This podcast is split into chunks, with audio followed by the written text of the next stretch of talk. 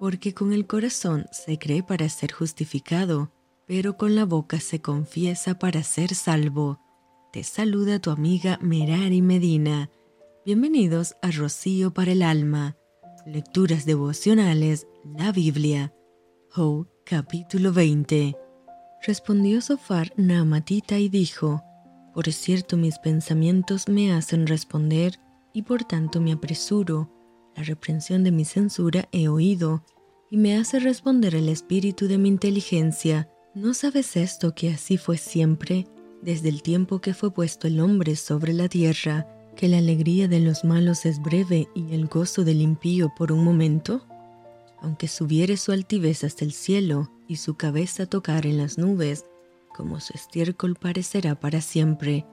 Los que hubieren visto dirán, ¿qué hay de él? Como sueño volará y no será hallado, y se disipará como visión nocturna. El ojo que le veía nunca más le verá, ni su lugar le conocerá más. Sus hijos solicitarán el favor de los pobres, y sus manos devolverán lo que él robó. Sus huesos están llenos de su juventud, mas con él en el polvo yacerán.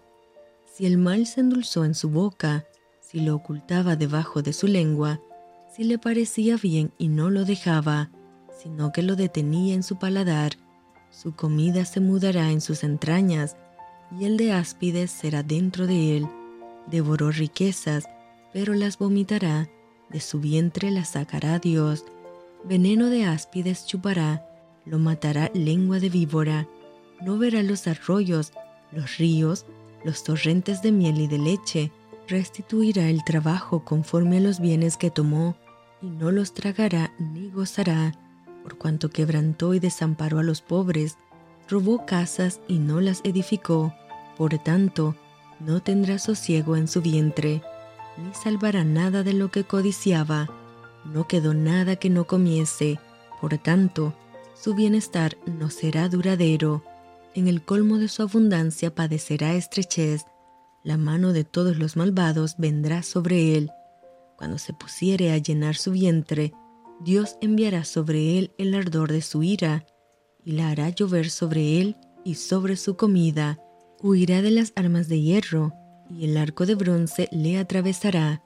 La saeta le traspasará y saldrá de su cuerpo, y la punta relumbrante saldrá por su hiel.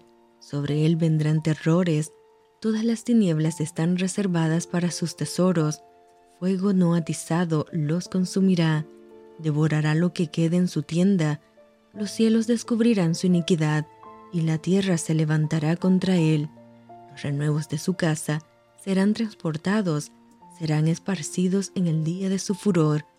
Esta es la porción que Dios prepara al hombre impío, y la heredad que Dios le señala por su palabra. Y esto fue Rocío para el alma te envío con mucho cariño, fuertes abrazos tototes y lluvia de bendiciones.